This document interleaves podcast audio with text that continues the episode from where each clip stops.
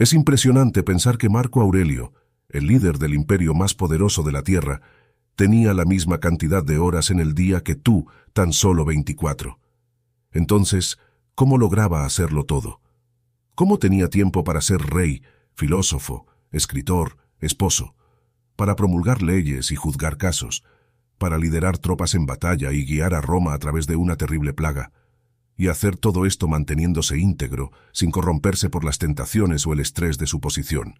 Bueno, la rutina tenía algo que ver en eso. Él era un hombre de hábitos, al igual que todos los estoicos.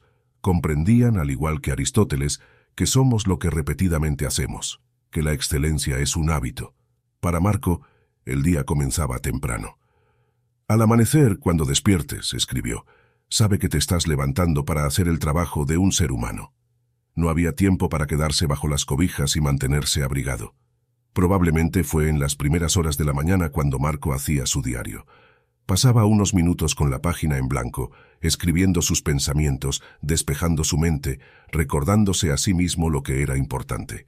Después se preparaba para el día que vendría. Las personas que conocerás hoy, decía, serán ingratos, mezquinos, miope y frustrantes.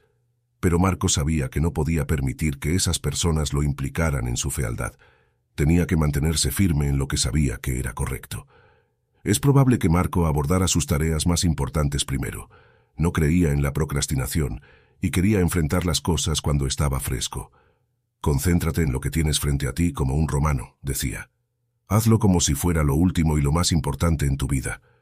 De su padrastro, Antonino, Marco había aprendido cómo trabajar largas horas, cómo mantenerse ocupado. Escribe en Meditaciones que admiraba cómo Antonino programaba sus pausas para ir al baño para poder trabajar durante largos periodos sin interrupciones. Marco no evitaba el trabajo duro, cumplía con su deber, y no se quejaba al respecto. Nunca te escuchen quejarte, escribió, ni siquiera a ti mismo. Pero ¿qué hay del estrés? Marco canalizaba su estrés siendo activo. Regularmente reservaba tiempo para cazar o montar a caballo. Hay demasiadas metáforas de lucha libre y boxeo en meditaciones como para que él no haya entrenado y practicado regularmente esos deportes. Como romano, es probable que Marcus Aurelius frecuentara regularmente los baños. Algunos de estos baños, ubicados en Budapest, todavía existen. Podrías sentarte en las mismas piscinas termales frías y calientes en las que Marcus lavaría el polvo de la vida terrenal, como él decía. Puedes entender por qué esto sería una parte tan importante de su rutina diaria.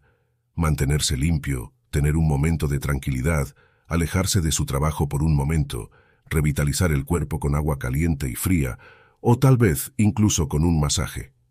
Casi una docena de veces en meditaciones, Marcus Aurelius habla sobre buscar y lograr la quietud. Estos momentos de silencio también habrían sido esenciales.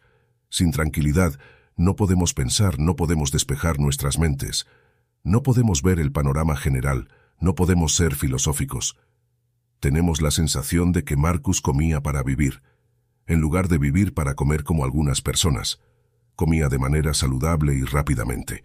No se entregaba a comidas pesadas y no le importaba el vino elegante o los cocineros gourmet. La comida era combustible, la consumía y seguía adelante. ¿Cuándo leía Marcus? No lo sabemos con certeza, pero claramente los libros eran una parte importante de su vida, como deben serlo para cualquier persona inteligente.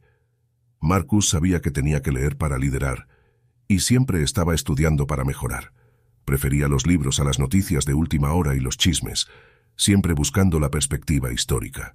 Y luego, al finalizar el día, era hora de estar con la familia. Marcus amaba claramente a sus hijos y a su esposa profundamente. Aunque era importante, famoso y ocupado, no los ignoraba. Sabemos que le gustaba arropar a sus hijos antes de dormir, y de hecho, la parte final y más filosófica de su rutina llegaba cuando los acostaba.